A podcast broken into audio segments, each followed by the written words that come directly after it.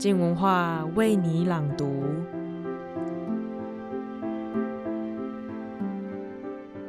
聊到日本生活，你会想到什么呢？是很厉害的家电用品，各个城镇具有特色的名品小吃，还是实用与设计兼具的小物呢？本周卢玉佳的书评时间即将用一本书改变日本生活的男人花森安治传。来回答这些问题的答案。至于花生安治为什么改变了日本生活，他又是怎么样的一个男人呢？一起来听听今天的书评吧。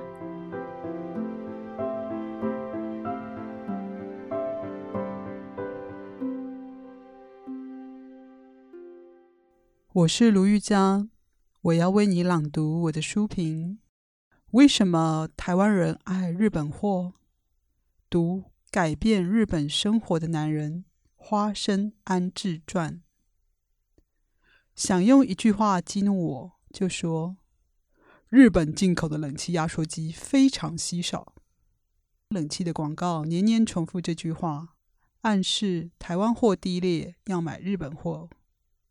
Big Camera、唐吉诃德基安的殿堂、松本清药妆店。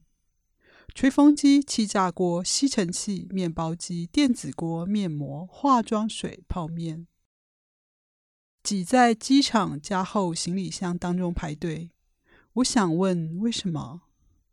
即使当年功课好的人都去读理工，制造业享受顶尖人才、土地租税、劳动法令优惠、环保放水、关税壁垒保护几十年，结果，汽车造不好就算了，连冷气都不行。为什么台湾人爱日本货？你会怎么回答？第一层原因是官方版本，媒体常常在说一个台湾民众素质太差的故事。从小报纸社论说，用舶来品是爱慕虚荣、崇洋媚外，一保卫钓鱼台。舆论就喊抵制日货。如果台湾货太粪，那是因为台湾人在不知情的情况下贪小便宜。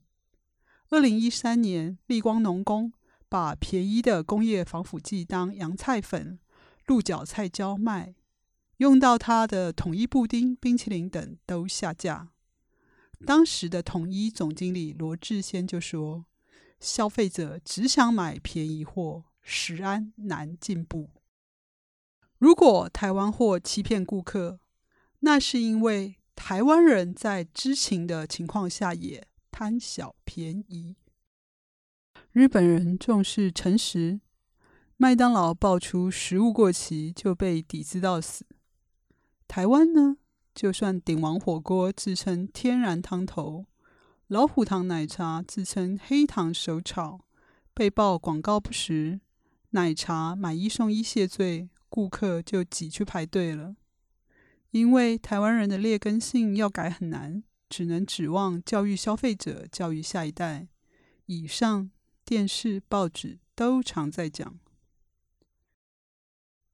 第二层原因是地下版本，像我阿嬷就常在说一个。日本人就是比我们厉害的故事。从小，只要有人去日本买礼物回来，带相应电子锅也好，亮断熟女折伞也好，精致耐用，阿嬷开箱完了就说：“你不能加 Q，真聪明；你不能加搞，日本人真厉害。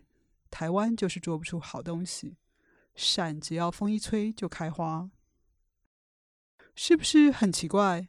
虽然台湾人贪小便宜，遇到日本货就掏钱，那说穿了不是价格，是 CP 值。所谓崇洋媚外，就是自由竞争的压力。顾客以前没看过外国产品，不知道什么叫好，一有了比较，眼睛雪亮，不好骗了，制造商就怒骂顾客不爱国。第二层原因说明了。第一层所谓台湾民众素质太差、崇洋媚外、贪小便宜，都是媒体造谣抹黑消费者。如果承认在很多方面日本货品质傲视全球竞争者，那么是否像阿妈想的，因为日本人天生就是比台湾人聪明？第三层原因就是记者今野海太郎改变日本生活的男人花生安治传这本书要说的故事。日本货好，不是日本人比较聪明，是台湾过去没有独立媒体。罗志先怪顾客贪小便宜，其实掌握品质资讯的是制造商。压丑闻的也是制造商，要揭露竞争品牌孰优孰劣，消费者才有自主判断可言。消费者需要产品实测报告。美国有全美测试研究中心和消费者报告，日本有生活手帖月刊。日本的连锁书店。近十年，随时常有《生活手帖》创办人花生安置丛书杂志的主题陈列。无印良品出版的风格人物专书，当然也有一本花生安置。他像名人天皇般受人爱戴，贡献日本则远超过天皇。《生活手帖》是一本家庭妇女杂志，设计很冷静。执行很浮夸。每次我站在旧书店捧读，报道中那股拳拳到肉的狠劲，都让我震惊到头晕，感动到脚软，需要路边躺下来镇定一下。天哪，这期不但实测评比烤面包机，为此烤了四万三千零八十八片吐司，照片里。吐司堆得像吴哥窟金字塔。他还测试常备胃肠药。有哪个媒体敢测试成药？但是，既然消费者实际上就是会吃成药，那怎会不需要评比？改变日本生活的男人花生安治传说，是赎罪的心态，造就了他的丰功伟业。花生的祖父在神户贸易致富，但爸爸赌马、玩股票投机，败光财产，房子又被火灾烧掉。妈妈白天帮爸爸管药局、杂货店，晚上兼差缝和服，养大六个小孩。花生安置重考高中时，读到富运先驱。品种雷鸟的名句：“创世之初，女性原本是太阳，但是现在的女性却是月亮，是依附他人而生，借助其他光芒辉映，苍白病容般的月亮。”他看了，原本无感，但第二年夏天，妈妈。积劳成疾死了。花生安治看着妈妈了无生气的遗容，脑中像诵经般回荡着：现在的女性却是月亮，是依附他人而生。一九三七年，花生安治被征召到苏联边境打仗，军中强迫士兵写日记。要求绝对诚实。花生安字写了：“今天的演习又冷又辛苦。”上级看了，把他痛揍一顿。他吓坏了。隔天写：“希望演习更久。”得到夸奖，他这才领悟：世间全是谎言。另一个教育官中士。大骂：“你们这些死老百姓，只要一钱五厘，就立刻有下一个替死鬼。但是军马可没这么多备用。”花生安之一开始听不懂，然后大怒。原来征召令只要一钱五厘明信片邮资，人命根本免费，还让政府无限吃到饱。他说，战争时每个人都是漂浮在泡澡水表面的污垢。二次大战时，他是大正义战会文化动员部的副部长，到各地演讲支持战争。战后，他说，在这场战争中，我的确有罪。如果要为自己辩白，我只能说，当时什么都不知道，我被骗了。可是，我不认为这样就能免除罪责。今后我再不会被骗，还要增加不受骗的人。对于过去的罪行，在这股决心和使命感之下，我暂且能够获判缓刑。战后，他协助大桥正子三姐妹创立出版社。我的母亲已不在人世，所以我愿意协助你孝敬母亲，向亡母和战争悔罪。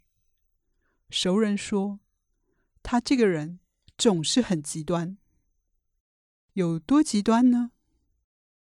今年我去参观大阪历史建筑公会堂，礼品店的周边商品印花手帕很漂亮，心动。想买，再看旁边，居然放了洗过褪色的手帕，说明用了一年就会变这样。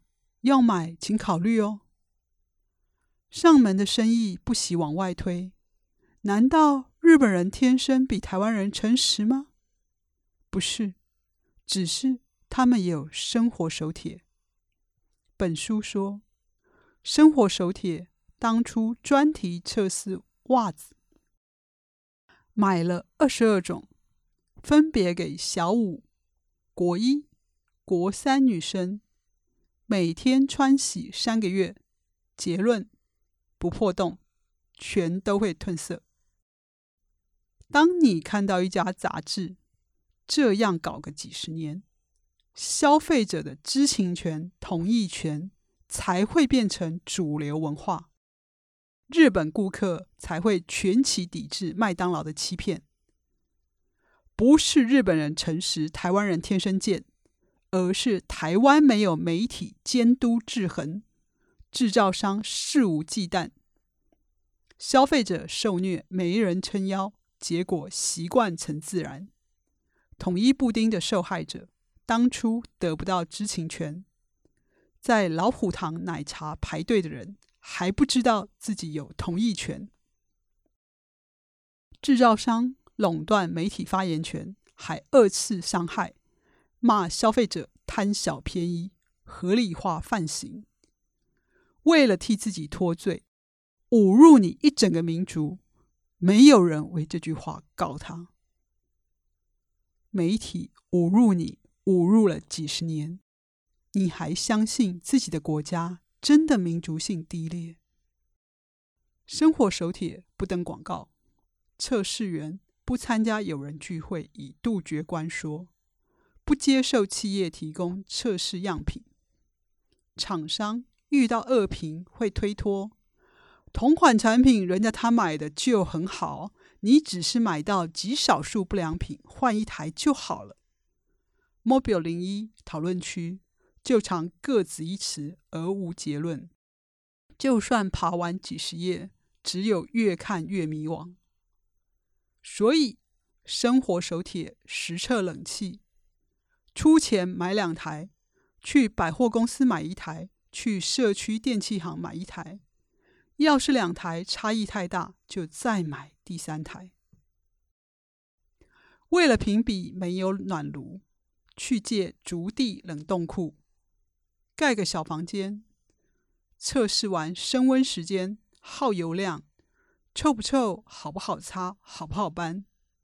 花生安置居然要测试推倒正在燃烧的暖炉会不会把房子烧光，大家吓死，但还是把暖炉推倒，火势直冲天花板。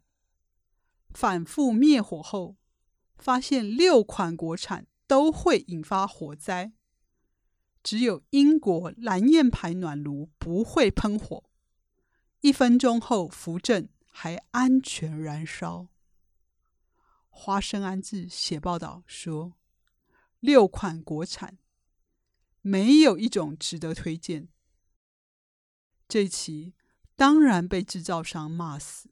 你崇洋媚外啊你！能整死你，一定整死你。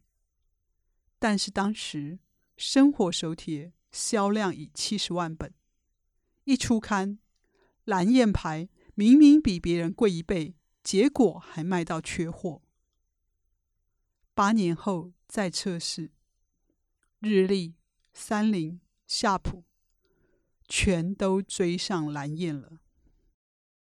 索尼公司创办人盛田昭夫跑去生活手帖编辑室，告诉他们，日本货能达到世界顶级水准，原因之一就是商品测试。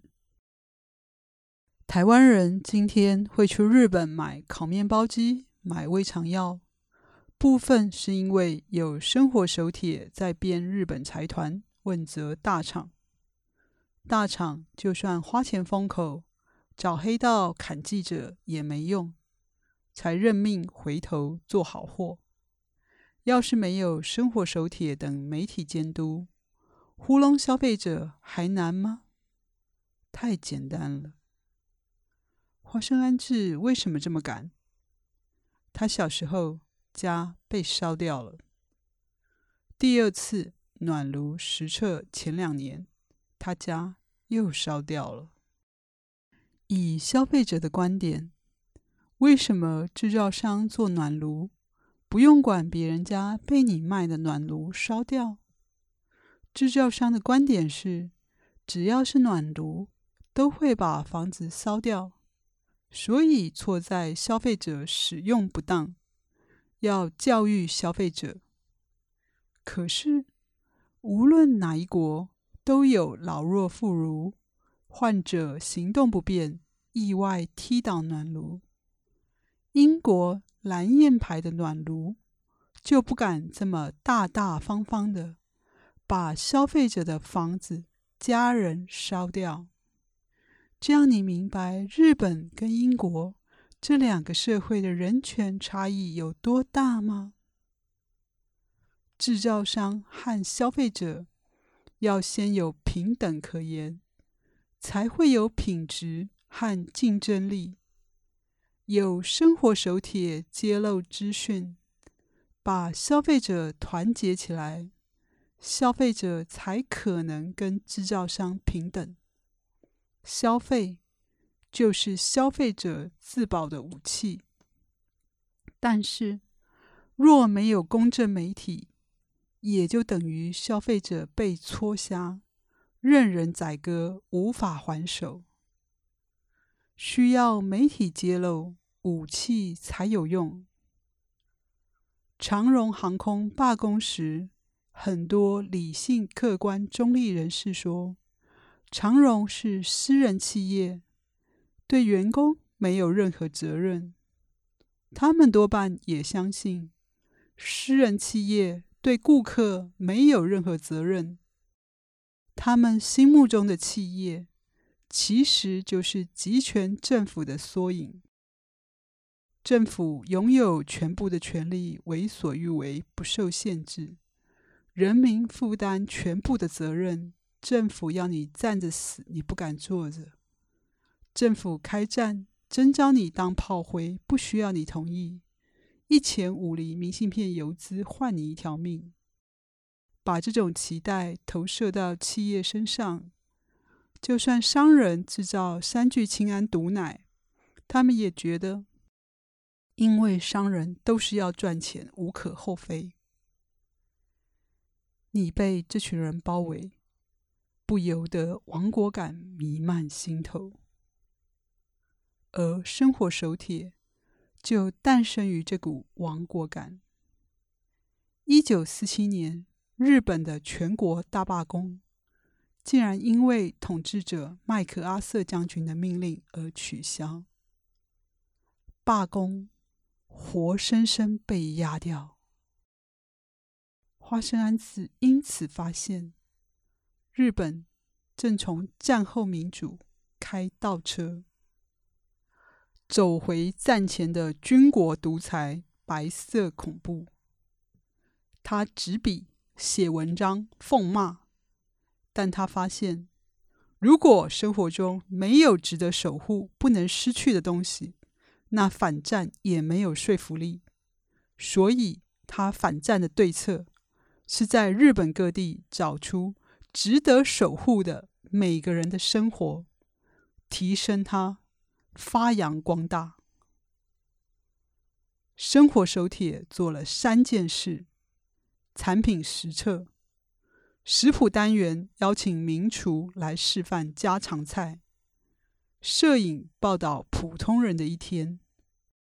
记者为了采访一个普通人，可以追踪一年。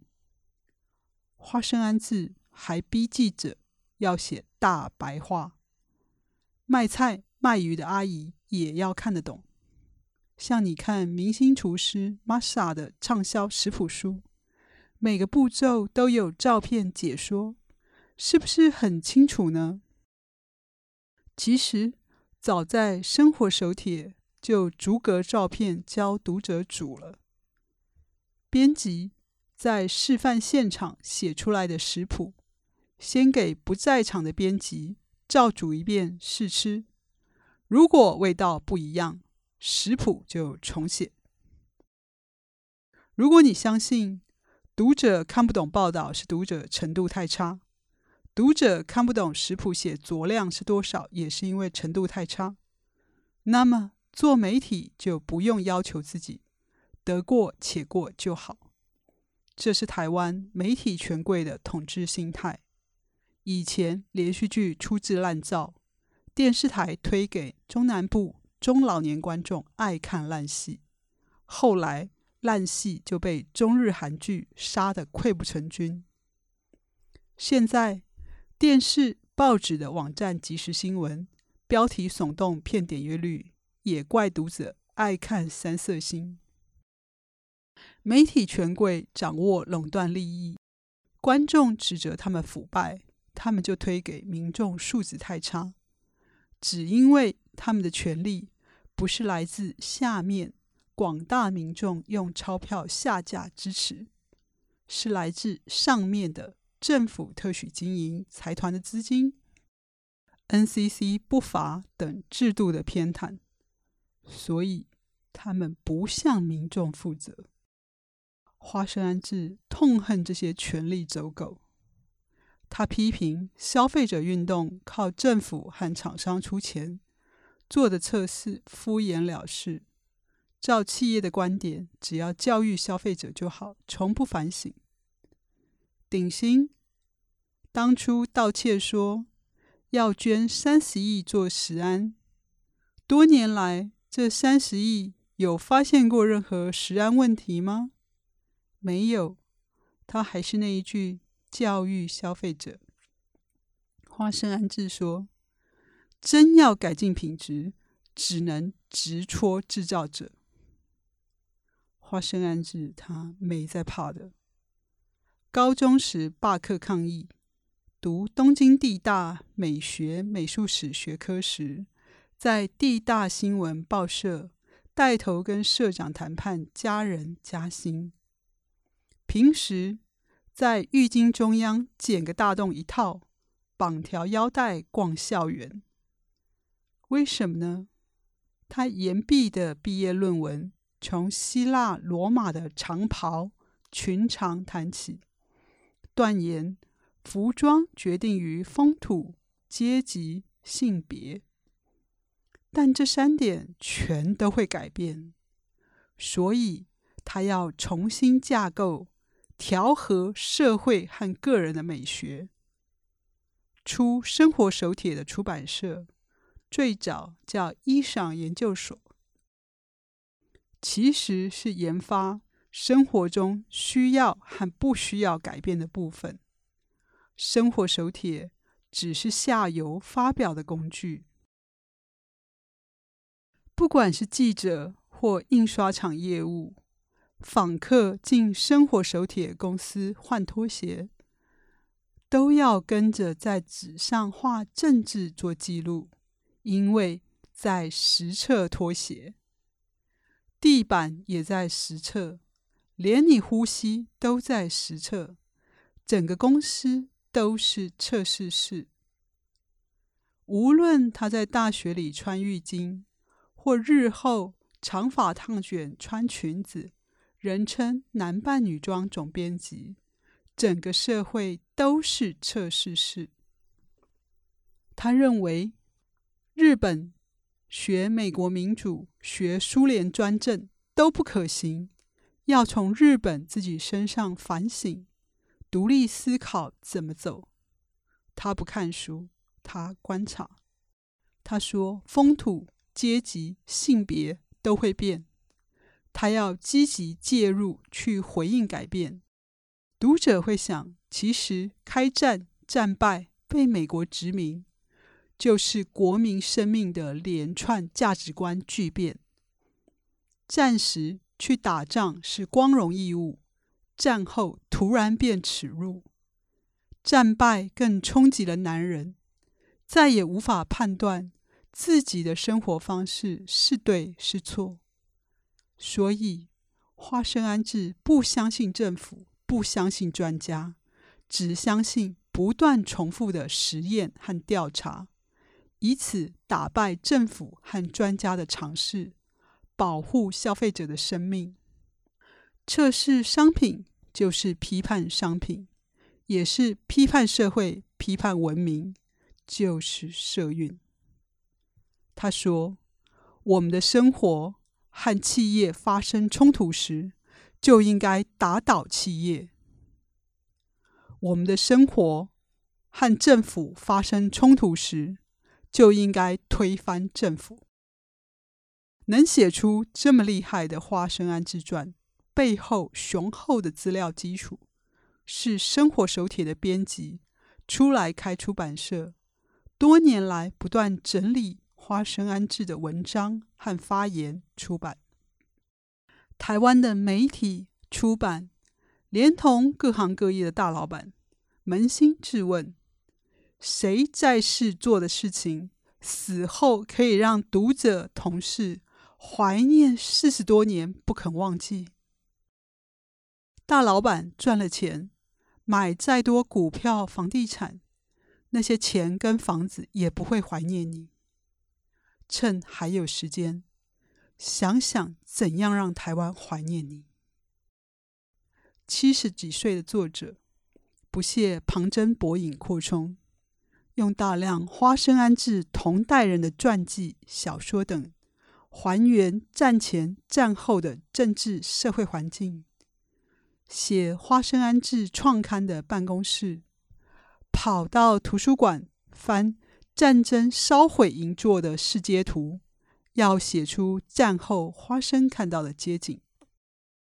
花生安置高中时编校刊，作者就搭飞机去岛根大学图书馆，挖出一九三二年的校刊，向读者呈现花生革命性的版面设计。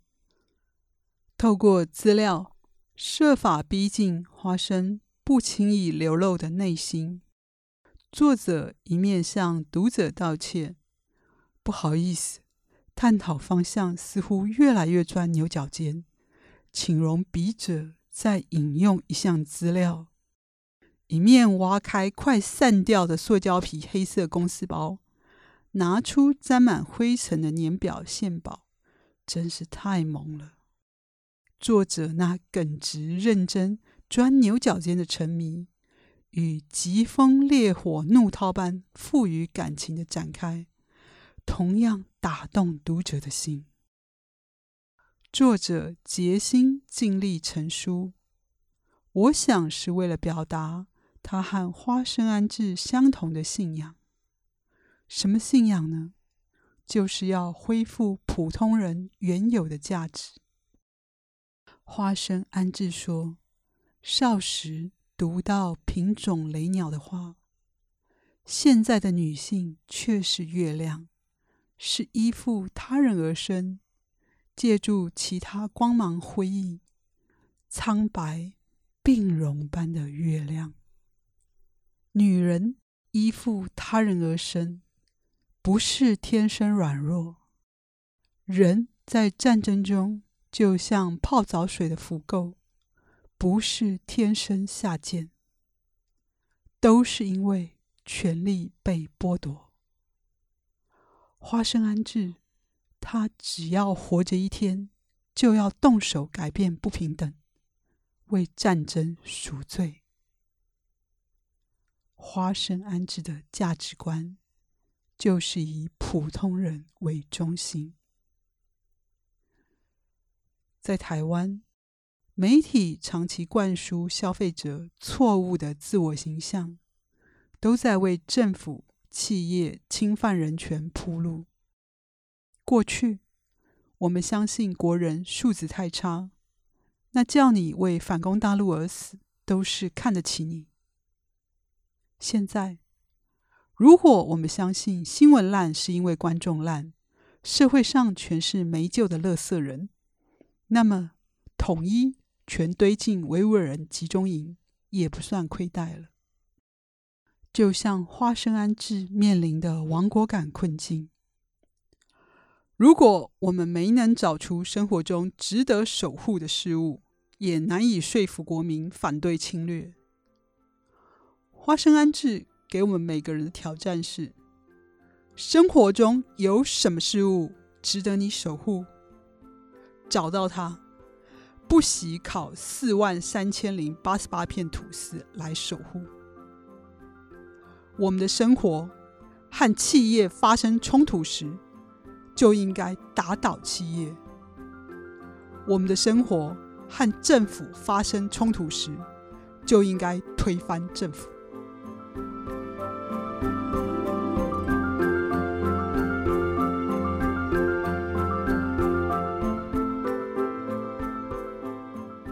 听完今天的书评，会想着在这复杂的权力结构之中，如果我们也有一个独立的单位，坚定着一席位置做些什么，也许就能够创造新的冲撞，慢慢累积新的可能吧。谢谢收听，今天的书评就到这里。想了解更多好玩的节目吗？或是你好奇 Podcast 还可以做什么呢？欢迎到静文化的粉丝专业留言问我们问题，小编都会在线上等你们哦。